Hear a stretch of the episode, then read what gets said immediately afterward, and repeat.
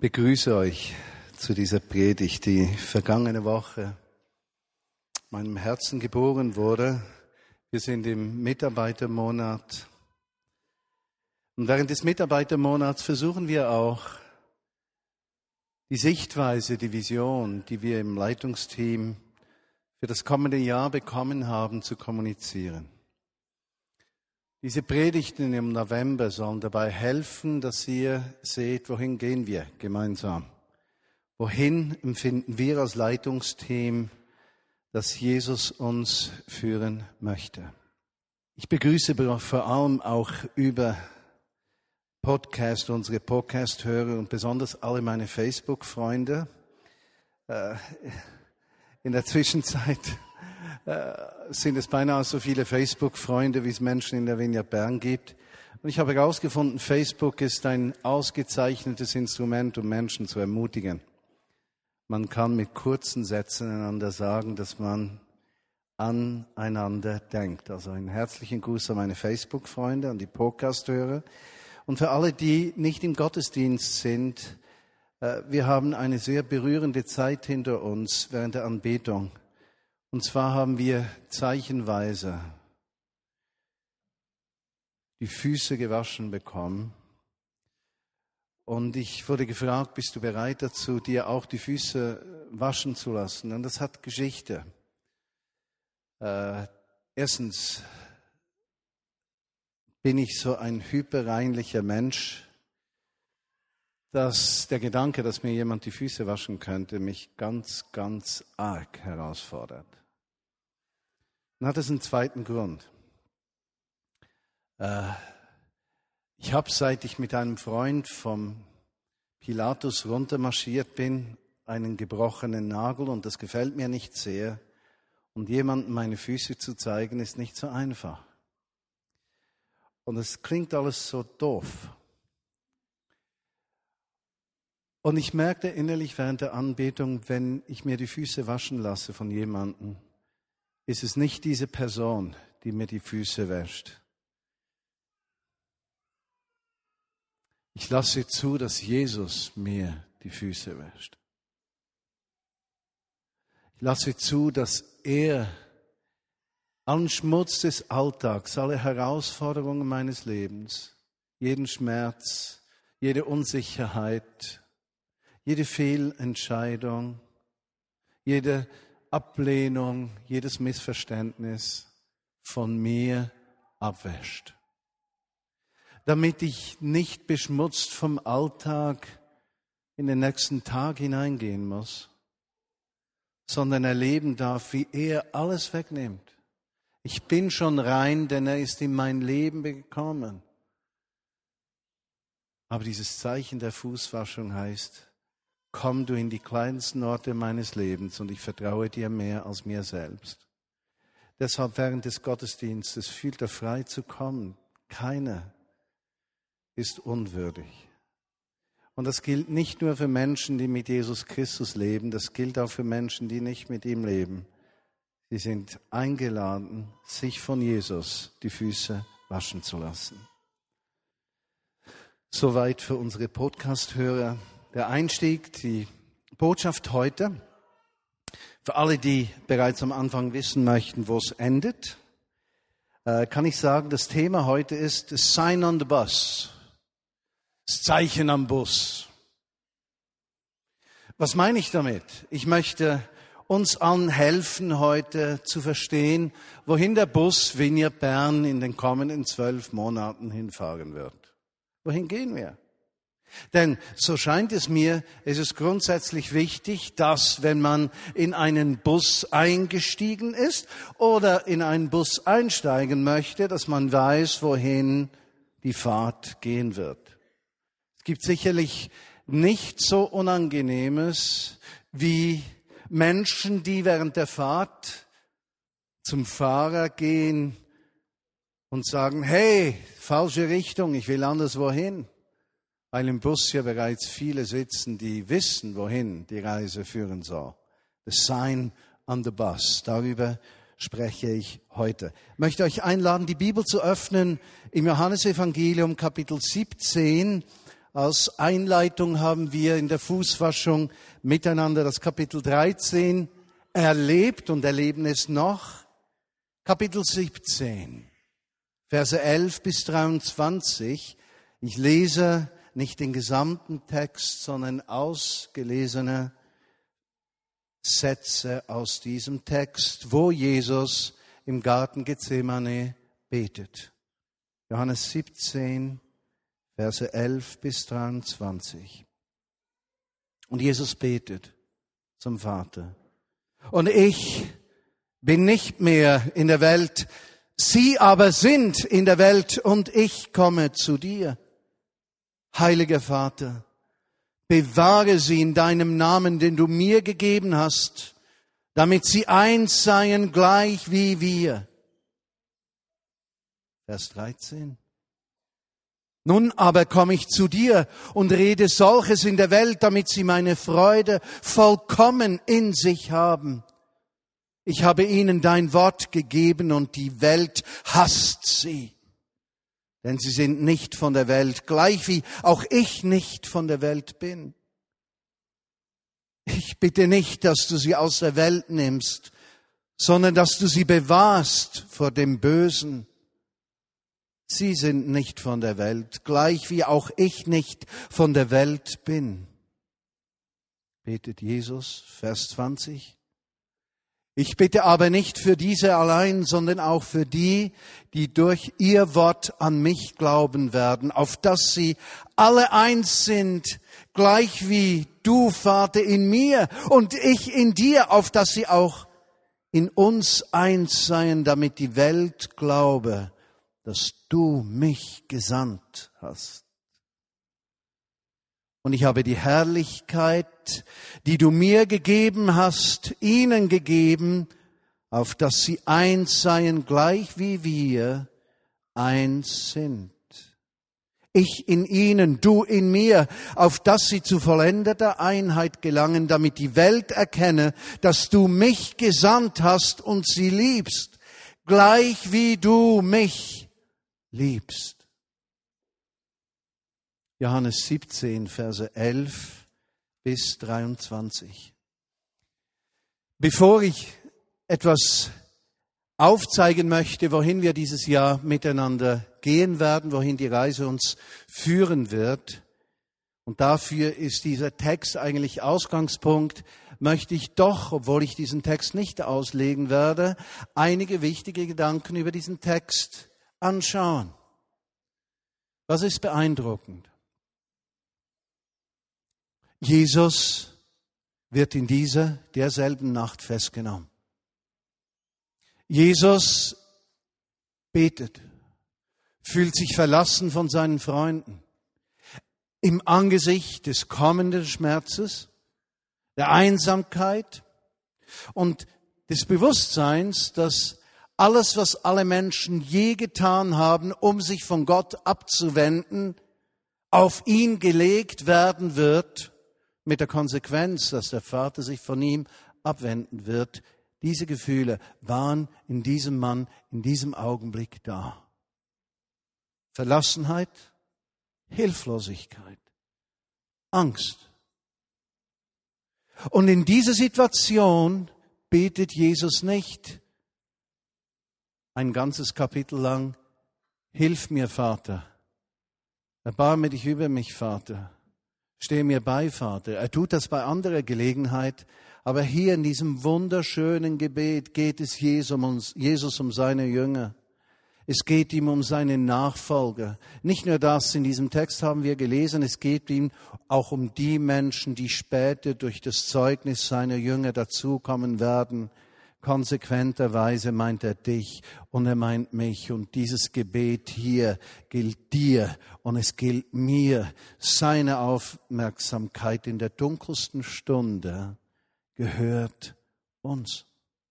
Er betet nicht dafür, dass der Vater sie, wenn sie in Bedrängnis kommen, aus der Welt nimmt. Nein, er betet dafür, dass sie in der, Bedräng, in der Bedrängnis drin bewahrt sind von allem Bösen. dass das Böse sich ihnen nicht nähern kann. Und er betet dabei nicht nur persönlich, individuell von jeder einzelnen Person, er spricht von ihnen als Gemeinschaft. Die Gemeinschaft seiner Jünger ist ihm so wichtig, dass er betet, dass sich dieser Gemeinschaft der Böse nicht zu nähern vermag. Er spricht davon, dass sie für ihre Treue gehasst würden, abgelehnt würden, wie er das selbst erlebt hatte. Und er spricht ihnen dort nicht Sieg über die Feinde zu und Tod allen, die ihnen Schlechtes tun, sondern er spricht ihnen zu, dass sie sich nicht provozieren lassen und nicht davon abhalten lassen, Liebe zu üben. Im spätesten Teil dieses Kapitels, das ich gelesen habe, sagt er etwas, was erklärungsbedürftig ist in Vers 22. Er sagt, und ich habe die Herrlichkeit, die du mir gegeben hast, ihnen gegeben, auf dass sie eins seien, gleich wie wir eins sind. Was meint er mit Herrlichkeit? Das Wort Herrlichkeit wird im Neuen Testament, aber auch in der Torah und Tenach, in den Büchern des ersten Bundes, auswechselbar mit Gegenwart Gottes gebraucht. Wir könnten also lesen, ich habe ihnen die Gegenwart Gottes, die du mir gegeben hast, auch gegeben. Und wenn wir von Gegenwart Gottes sprechen, sprechen wir vom Thema vor zwei Jahren, das uns begleitet bis heute. Die Auswirkungen der Gegenwart Gottes sind die Kraftwirkungen, wo Gott durch die Naturgesetze hin durch den Menschen in seiner Zerbrochenheit ermutigend begegnet und Menschen berührt, freisetzt und heilt. Nicht alle, aber die, denen er sich so nähert. Und das Ziel, könnte man sagen, der Gegenwart Gottes sind nicht diese Wunder, sondern Jesus sagt, das Ziel dieser, dieser Gegenwart Gottes ist die Einheit der christlichen Gemeinschaft. Wenn also der Heilige Geist in starkem Maße zu wirken begonnen hat bei uns, vermehrt in den letzten zwölf Monaten, stärker als in Jahren bevor. Wir können erzählen von über 100 Menschen, die geheilt worden sind im Verlauf der letzten Monate. Ein massives Erleben des Wirkens des Geistes Gottes, nicht bei allen Menschen, und das können wir oft auch nicht erklären. Da ist der Sinn nicht das Wunder, der Sinn nicht das Zeichen, der Sinn nicht die Heilung, der Sinn seiner Gegenwart ist die Einheit seiner Gemeinde. Das letzte Gebet von Jesus war das wichtigste und dieses Gebet gehörte der Einheit der Herzen der christlichen Gemeinde. Was meinte Jesus? Die Einheit unter den Christen bestimmt ihre Bereitschaft, den Nächsten höher zu achten als sich selbst. Das war eines der wichtigsten Anliegen von Jesus, dass wir dem Nächsten auf unsere Kosten das Gute wünschen und nicht uns das Gute auf Kosten des Nächsten. Im argen Widerspruch zu allen Ausbeulungen des heutigen Kapitalismus, wo jeder seinen eigenen Gewinn in den Vordergrund rückt. Dein Gutes auf meine Kosten. Ein Wegschauen von sich selbst. Bestimmt, das hat mit Einheit zu tun. Doch welche Einheit meinte er? Meinte er vielleicht eine andere Einheit? Ich denke, er meint die Einheit im Auftrag, den er modelliert hat für uns. Er wollte, dass seine Jünger sein Werk fortführen. Er wollte, dass seine Jünger eins sind. Mit einem Blick in die gleiche Richtung gehen, um ihm, dem Vater im Himmel zu dienen. Um König Jesus den ersten Platz zu geben. Könnte er diese Einheit gemeint haben? Eine Einheit, dass wir miteinander, gemeinsam aufgerufen sind, diesen Weg zu gehen. Ich habe gestern einen Zeitungsartikel gelesen aus dem Blick. Einer meiner Freunde wurde ganz arg angeschwärzt. Hier ein Auszug aus dem Artikel mit Aussagen über meinen Freund. Das Wirken Gottes äußere sich auch in Heilungswunder, ließ sich der Arzt damals zitieren. Ich habe erlebt, wie ein Loch in einem Zahn sich durch Gebet innerhalb einer Stunde geschlossen hat. Ein Furunkel verschwand in einer halben Stunde. Für die Anwältin ist klar, das ist jemand, der an Wunderheilungen glaubt, sagt sie. Jemand mit so einer Grundhaltung glaubt, dass sich die Betroffenen nicht genug anstrengen, sonst könnten sie sich ja selbst gesund beten. Es ging um IV-Gutachten, wo diesem Arzt vorgeworfen wird, dass er an Wunder Gottes glaubt. Und weil er daran glaubt, wird ihm die Kompetenz als Arzt im Blick abgesprochen. Die Welt wird euch hassen. Die Welt wird es nicht verstehen, dass wir an einen Gott glauben, der sich über das Schwache und Zerbrochene erbarmt. Einen Gott glauben, der nicht die Leistung belohnt, sondern der Schwachheit des Nächsten begegnet. Ich weiß, dass diese Aussagen dieses äh, Journalisten in keinster Weise der Realität der Herzenshaltung meines Freundes entsprechen und in sich selbst unwahr sind. Ich weiß aber auch, dass Menschen, die Jesus Christus nicht kennen, sich gerne aufmachen, um Menschen in der Öffentlichkeit zu diffamieren, Menschen, die mit Gott leben. Könnte das der Preis sein, den wir bezahlen müssen für den Auftrag, den wir miteinander tun? Ich hoffe es nicht, weiß es aber nicht. Einheit im Auftrag. Lass uns mal zurückschauen in die erste Gemeinde. Die erste Gemeinde, die ersten Christen, die Zahl unter ihnen wuchs nicht, weil sie perfekte evangelistische Programme hatten. Sie waren auch nicht perfekt strukturiert. Sie hatten äh, keine ausgefeilten Kommunikationskonzepte. Sie hatten auch nicht professionelle Kommunikation in der Gemeinde und außerhalb der Gemeinde. Nein, sie waren nur eines, eine vollständig attraktive Gemeinschaft im römischen Reich.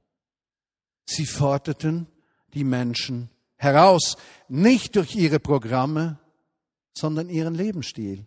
Zum Beispiel, sie retteten ausgesetzte Babys Damals kannte man die Abtreibung nicht so. Ungewollte Kinder wurden einfach ausgesetzt. Viele Christen, nicht nur die Christen, aber vor allem die Christen nahmen sich dieser Babys an. Sie kümmerten sich vorbildlich umeinander. Es das heißt sogar in der Apostelgeschichte, sie ließen nicht zu, dass einer unter ihnen verarmte. Sie kümmerten sich um andere Arme, um Kranke, Sterbende, Ausgestoßene. Auch wenn sie deshalb umgebracht wurden, änderten sie ihre Meinung nicht, diesen Dienst zu tun. Und sie waren bekannt dafür, dass sie alle Menschen beerdigten. Denn viele Menschen wurden nicht beerdigt, weil sie von der Gemeinschaft ausgestoßen waren, gleich aus welchen Gründen. Und die christliche Gemeinschaft ging zu diesen Ausgestoßenen, um sie würdig zu beerdigen. Das unabhängig von ihrem Glauben. Sie alleine, so sagten viele außenstehende Historiker, wie wir es auch lesen in der Bibel, sie alleine, sagten diese, kennen den richtigen Weg des Lebens. Sie wurden respektiert, gehasst, geehrt. Wenn man zu ihnen kam, war man ergriffen von diesem Geist der Barmherzigkeit über der Not des Nächsten. Man ließ sich berühren. Und so wuchs diese Gemeinde bis zu einem Zeitpunkt, als ein römischer Kaiser bewirkte, dass alle Menschen seines Reiches sich eigentlich zum Christentum bekennen sollten. Und sie taten das, weil die Menschen sich Vorteile davon versprachen und weil dieser Schritt auch Vorteile brachte. Eigentlich war es nichts anderes als ein politischer Winkelzug, um die Einheit in diesem römischen Reich zu gewährleisten. Es hatte mit Glauben überhaupt nichts zu tun. Es war vor allem ein machtpolitischer Schritt.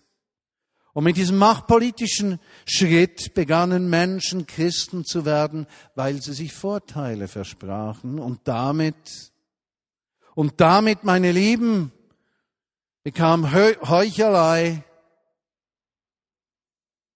ein sich kümmern um sich selbst, sich selbst in den Mittelpunkt stellen im Zusammenhang mit dem christlichen Glauben in diese christliche Gemeinde rein. Und sie verließ den Pfad ihres Vorbildes, Jesus Christus. Vorher war die christliche Gemeinde die Gemeinschaft der Barmherzigkeit, der Liebe, der Annahme, der Vergebung, des Friedens. Jetzt wurde sie zu einer Macht, die die Welt beherrschen wollte. Und unter den Konsequenzen dieser Fehlentscheidungen leiden wir noch heute, dass in der Wahrnehmung der nichtchristlichen Welt Christentum mit Ausbeutung, Macht, Dominanz, unmoralischem Leben identifiziert wird. Und die Menschen, die Christus nicht kennen, in der Christenheit den Christus nicht finden können, weil er dort nicht lebt. Was möchten wir in den nächsten zwölf Monaten? Als Leitungsteam wünschen wir uns einige Dinge, die wir uns erbeten und auch im Austausch erarbeitet haben. Wir möchten zurück zu diesem Kern christlichen Lebens. Wir möchten zurück, und zwar nicht einzeln, sondern gemeinsam. Deshalb haben wir das Stichwort gemeinsam auch für nächstes Jahr in den Mittelpunkt gestellt. Wir möchten gemeinsam mit diesem Jesus als Busführer fahren in die Richtung, die er anzeigt, unabhängig davon, was es uns kosten wird. Im Bewusstsein, dass dort, wo das Feuer des Glaubens und der Liebe Gottes brennt, der Teufel alles versuchen wird, um das Feuer zu löschen. Ich möchte an diesen Ort mit euch reisen, wo der Glaube in einer Weise gelebt wird, dass er den Unterschied in der Welt ausmacht erinnere euch an den Besuch von Bernd und Silvia letzte Woche. Bernd, der noch nie Christen begegnet war. Wir waren die ersten Christen, die er je kennenlernte. Und als er zum ersten Mal sagte, ich habe den Sozialismus gelebt, ich habe den Kapitalismus mein Glück gesucht und bin zum Schluss gekommen, dass nur dieser Christus meinem Leben Sinn und Inhalt geben kann, da wusste ich, er war nicht verseucht von einem liberalen, gedankenlosen, gleichgültigen, gottverleugnenden Christentum, sondern er war berührt von Liebe, Annahme, Vergebung, von einem Evangelium der Kraft und nicht primär der Worte, einem Evangelium, das Leben verändert, dem Hoffnungslosen Perspektive gibt, dem Kranken Trost oder Heilung, dem Hilflosen Unterstützung und Richtung. Er hat einen Gott erlebt, der nicht in Worte gefasst werden kann. Er rief mich heute vor dem Gottesdienst um 16 Uhr noch an und sagte, musste alle grüßen, ja? Und dann sagte weißt du, am letzten Sonntag habe ich gedacht, dass wir abheben und so über Jans Bern schweben, wie der Heilige Geist so kam. Und ich denke, wie oft sehen wir das nicht mehr, sondern wir sehen nur unsere eigenen Träume und Wünsche, die wir erfüllt sehen möchten. Wenn ich äh, von dieser Zeit träume, wo wir aus Lebensstil uns den Menschen verschenken, da geht es mir nicht um ein evangelistisches Programm, sondern um einen Lebensstil, authentisch, echt, ansteckend, der für Jesus Fernstehende in der Kraft des Heiligen Geistes zugänglich gemacht wird, dass Menschen erkennen, dass dieser Gott die Herzen verändert und nicht verhärtet, dass dieser Gott Hilfe bringt und nicht Vernichtung, Frieden und nicht Hass. Wir wollen Gastfreundschaft leben.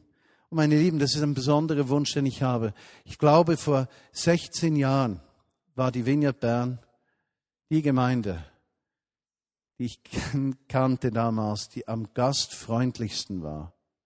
Heute haben wir Probleme, Gäste in der Gemeinde unterzubringen, obwohl wir mindestens doppelt so groß sind, mindestens, wie vor 16 Jahren. Das sollte uns zu denken geben, nicht wahr? Gastfreundschaft, gute Nachbarschaft, uns kümmern um benachteiligte Menschen. Wir wollen bewusst Kontrastgesellschaft sein. Wir wollen uns nicht arrangieren mit der Schweiz, wie sie ist, sondern wir wollen sagen, wir möchten, Jesus, dass dein Herz sichtbar wird durch uns und diese Gesellschaft einen Spiegel des Himmels sieht. Dorthin möchten wir fahren in diesem Bus.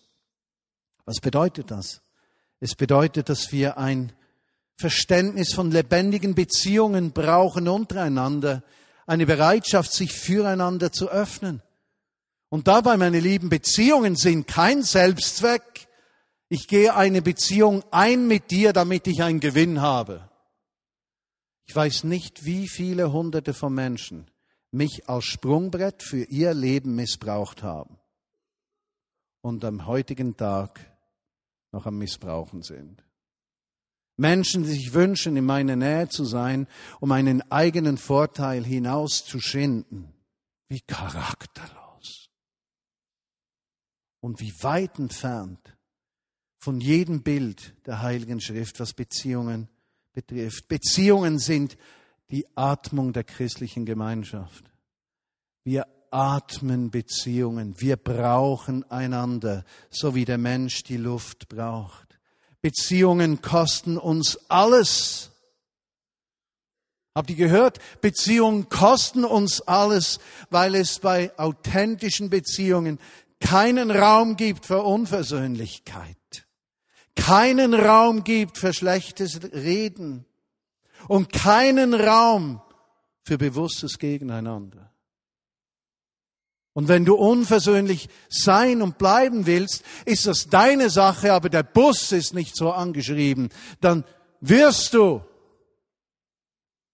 bei einer der nächsten Haltestellen überlegen müssen, ob du nicht zum Bus aussteigst. Denn wir wollen eine versöhnte Gemeinschaft sein. Ich habe viele muslimische Freunde. Und einige meiner muslimischen Freunde, der Gruß, häufig Salam alaikum, und ich mag diese Handlung. Salam. Salam, Shalom, Frieden. Frieden in meinem Herzen. Frieden auf meinem Lippen. Frieden in meinem Denken. Und wenn wir uns gegenseitig grüßen mit Salam in meinem Herzen dir gegenüber, Salam von meinem Lippen über dich, Salam in meinem Denken über dich, dann werden wir das Gesetz Christi erfüllen. Aber wir können nicht sagen Friede, Friede und in unserem Herzen Bitterkeit, Hader, Zank, Missgunst, Neid, Eifersucht und schlechtes Reden bewahren. Das verträgt es nicht. Der Bus ist nicht so angeschrieben. Der Bus ist anders angeschrieben. Damit ihr aber auch versteht, wie wir als Vineyard Bern miteinander vorgehen möchten, müsst ihr auch verstehen, wie wir leiten und führen als Leitungsthema. Und ich habe mir überlegt, wie kann ich das einmal gut einbauen, damit die Menschen in der Vineyard Bern verstehen, weshalb führen wir als Leiter der Vineyard Bern so, wie wir leiten. Wir müssen ein Verständnis gewinnen dafür, wie sich eine Gruppe von Menschen entwickeln und wie sie geleitet wird. Es gibt einen bekannten Anthropologen, der heißt Paul Hebert. Für alle, die in Google nachsehen möchten, wer er ist, Paul Hiebert, H-I-E-B-E-R-T, Paul Hiebert, der machte vor 25 Jahren rund einen Vorschlag, um ein besseres Verständnis für die Entwicklung von Gruppen von Menschen zu, anzustreben. Nun, Paul Hiebert war nicht nur Anthropologe, sondern lehrte als Christ in einer christlichen Universität, in der Trinity University. Und er sprach von drei möglichen Arten, wie sich Menschen in Gruppen drin aufeinander und zueinander beziehen und wie Gruppen von Menschen Leitung empfangen. Und er sprach im Grunde genommen von drei Modellen. Die, die sich mehr interessieren dafür, schreibt euch vielleicht diese Stichworte auf. Das erste Modell von Gruppe und Beziehung und Leitung nannte er ein geschlossenes Modell, English Bounded Set. Er sagte Gruppen, das sind Gruppen, in denen sich die Menschen in dieser Art aufeinander beziehen, kennen klare Grenzen, wer gehört dazu und wer gehört nicht dazu.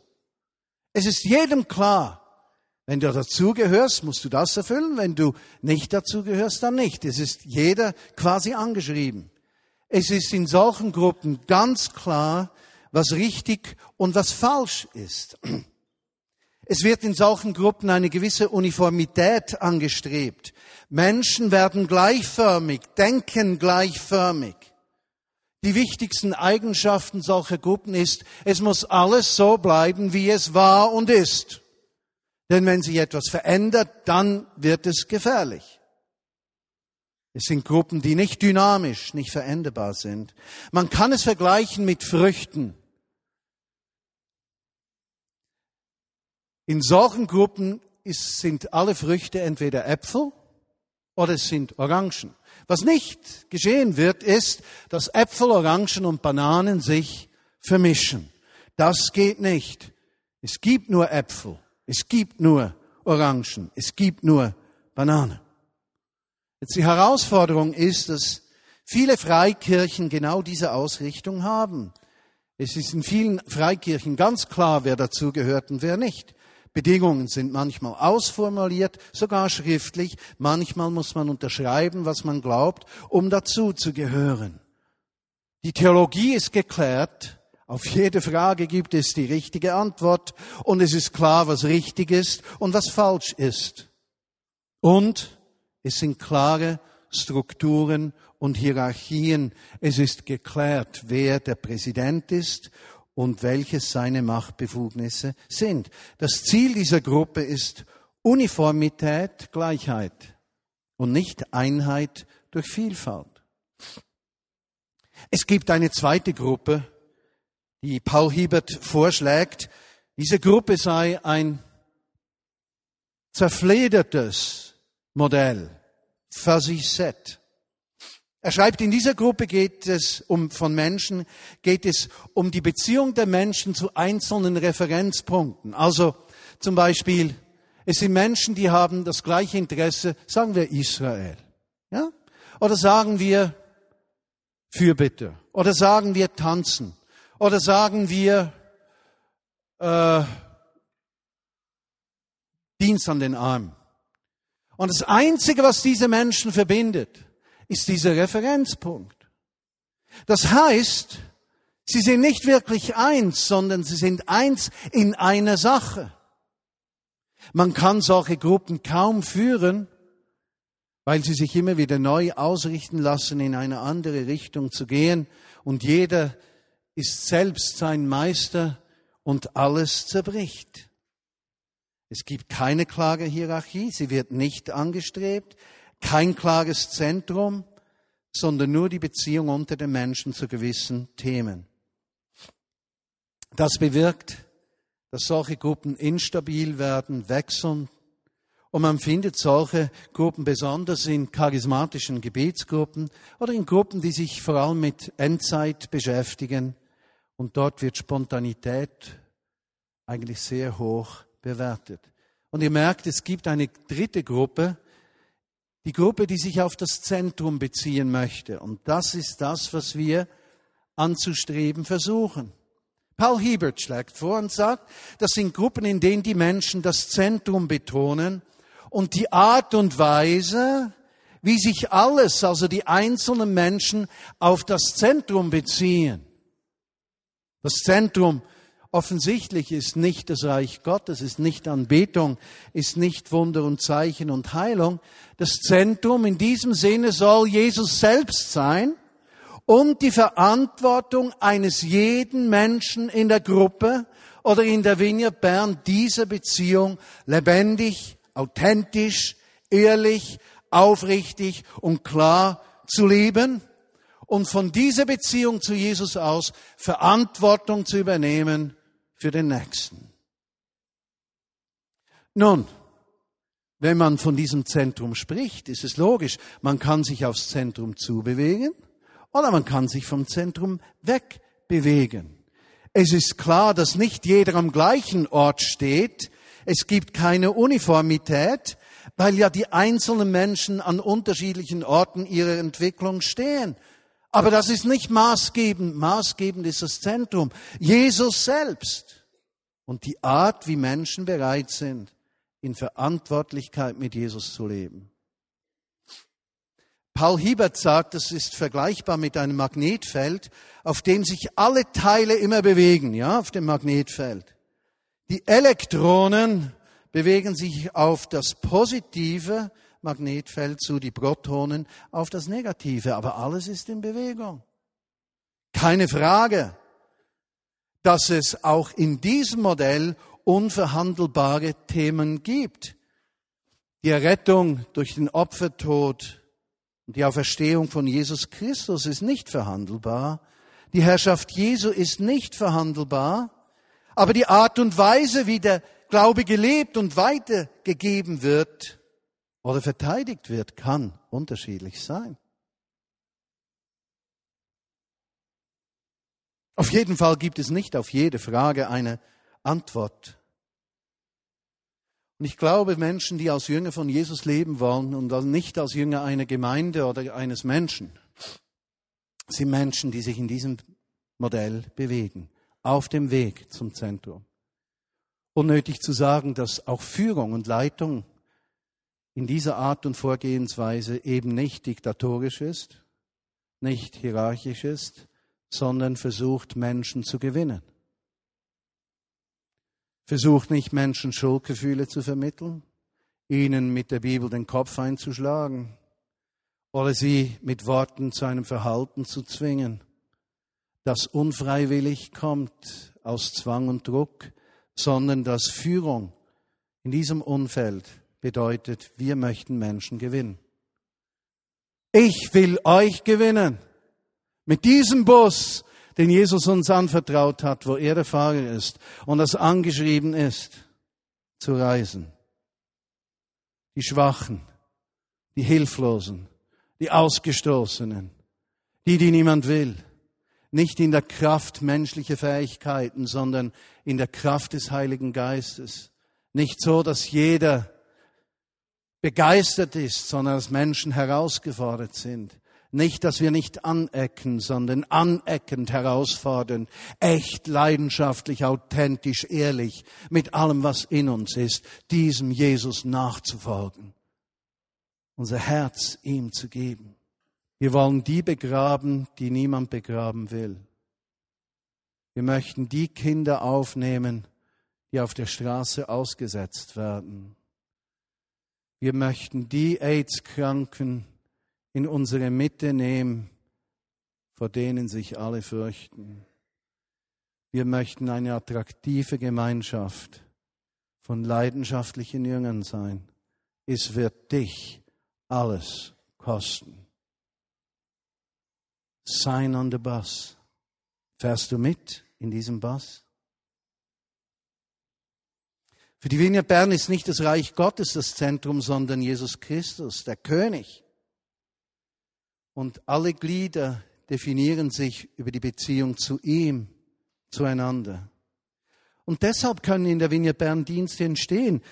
Ich habe nicht den Auftrag mit dem Leitungsteam zusammen, neue Programme zu starten. Okay? Auftrag haben wir nicht. Wir haben nicht den Auftrag, die ganze Gemeinde zufriedenzustellen. Haben wir auch nicht. Wir haben nicht den Auftrag, in den Predigten und in unserem Reden und Handeln vor allem darauf zu achten, dass alle zufrieden und glücklich sind. Haben wir auch nicht. Also wenn du das am Bus erwartest, dann bist du im falschen Bus. Das werden wir nicht liefern. Was wir liefern möchten, ist Gottes Stimme zu hören. Zu ermöglichen, dass Menschen Berufung bekommen. Zu ermöglichen, dass Dienste entstehen können, die im Herzen von Menschen entstehen. Wie das beim Dienst am nächsten der Fall war, der jetzt in eine nächste Phase geht, dieser wäre nie am Schreibtisch eines Leitungsteams entstanden. Dieser Dienst entstand ausschließlich und nur, weil Menschen sich berufen ließen von Jesus und bereit waren, das wenige, das sie haben, Jesus zu verschenken und den Nächsten, dem Armen zu begegnen. Bist du bereit, berufen zu werden? Dass Jesus dir etwas zeigt? Es ist eine Tatsache, dass wir uns in der Vignette Bern in dieser Vorgehensweise bewegen. Diese Tatsache bedingt aber einen großen Respekt voreinander und besonders vor Menschen, die Verantwortung tragen. Respekt und würdevollen Umgang. Friede im Herzen. Frieden auf den Lippen. Frieden in den Gedanken. Friede sei dir kein leeres Wort. Es geht auch nicht darum, dass jedes Glied oder jede kleinere Gruppe einfach tut, was sie für richtig halten und denken, wir starten ein Ministry. Alles, was wir tun, bleibt in Verbindung und Zusammenhang mit dem Ganzen. Würdevoll, respektvoll. Unser Ziel ist es, ein Christsein zu fördern, das 24 Stunden dauert, mal sieben Tage die Woche. Es geht um Jüngerschaft, Menschen zu begleiten, ihr Potenzial wirklich nutzen zu können. Und in zwei Wochen werde ich euch einige Gedanken vorstellen aus meiner Erfahrung, die bald zwei Jahre dauert. Und mein Gebetspartner aus Berlin wird hier sein und teilen, was es in ihm bewirkt hat. Unsere Zweierschaft. Darüber werden wir sprechen. Wie können Menschen ermutigt und gefördert werden? Wir wollen unseren gemeinsamen Auftrag in der Welt leben. Und dabei geht es weniger um das Soundsystem, die Qualität der Predigten, Abgrenzungen, wer dazugehört und wer nicht.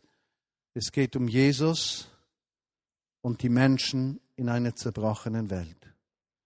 Die Grenzen der, Be der ganzen Gemeinde bewegen sich an der Berufung und Begabung von Menschen und nicht an einer Definition von Worten. Hast du gehört?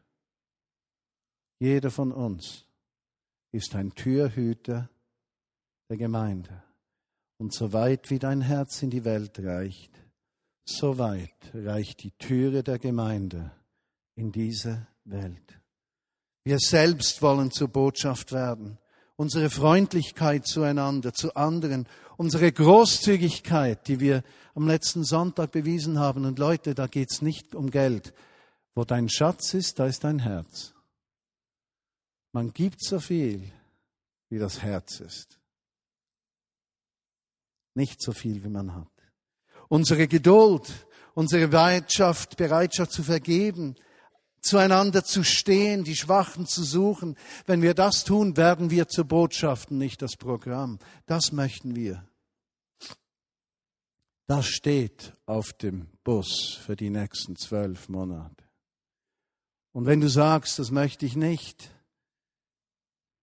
John Wimber sagte jeweils in seiner Predigt etwas, was ich beinahe nicht zu sagen wage, deshalb brauche ich ihn, um es zu sagen. Er sagte, if there is a wrong sign on the bus, just leave the bus at the next bus stop. Wenn das falsche Zeichen auf dem Bus ist, kannst du bei der nächsten Haltestelle aussteigen. Ich sage das nicht so, weil ich weiß, dass viele Schweizer und Deutsche und auch Österreicher zu den Menschen gehören, die sich selbst gerne zermatten und sich selbst Schmerzen zufügen und meistens eine klare Botschaft gelangt, äh, geht zu den falschen Menschen. Und trotzdem, wir können es uns auf der Fahrt, die wir machen, nicht leisten, Uneinheit, Zwietracht, schlechtes Reden zu haben. Wir können es uns nicht leisten. Wir haben den Auftrag, die Kraft dieses Evangeliums in dieser Welt zu leben. Das wollen wir tun. Ein anderer geistlicher Leiter von mir, Bob Fulton, sagte jemals, You have to regularly sing the song. Du musst das Lied singen. Damit die Menschen, die ein anderes Lied singen, herausfinden, dass sie dein Lied nicht singen können. I'm singing the song. Ohne dass Jesus unterbrich, uns unterbricht und in eine andere Richtung weist, das werden wir die nächsten zwölf Monate tun. Dazu laden wir euch von ganzem Herzen ein. Was kannst du damit anfangen? Die Predigt heute soll dir dabei helfen zu verstehen, wofür wir als Vineyard Bern einstehen. Soll dir dafür dabei helfen, eine Entscheidung zu fällen, ob du das Lied mitsingen willst, das Gott in unsere Herzen gelegt hat, ob du in die Richtung fahren willst, in die wir empfinden, dass Jesus uns führt. Es hilft dir dabei zu sagen, ich will eins werden mit diesem Auftrag. Und wir wollen als Gemeinschaft zusammenstehen, uns gegenseitig stärken, treu zu bleiben. Wir wollen diese Gemeinschaft nach bestem Wissen und Gewissen stärken und gemeinsam dem Schwachen und Zerbrochenen in dieser Welt dienen. Lass uns beten. Jesus, das ist unser Wunsch als Leitungsteam der Vineyard Bern. Gemeinsam, nicht alleine. Das Zerbrochene suchen. Auf die Kraft des Reiches Gottes vertrauend und uns voll und ganz deiner Führung anvertrauend. Und ich danke dir, Jesus, dass du uns die Gnade schenkst, diesen Weg gemeinsam zu gehen, vorbehaltlos, hemmungslos, alle Energie und Leidenschaft, die in uns wohnt. Amen.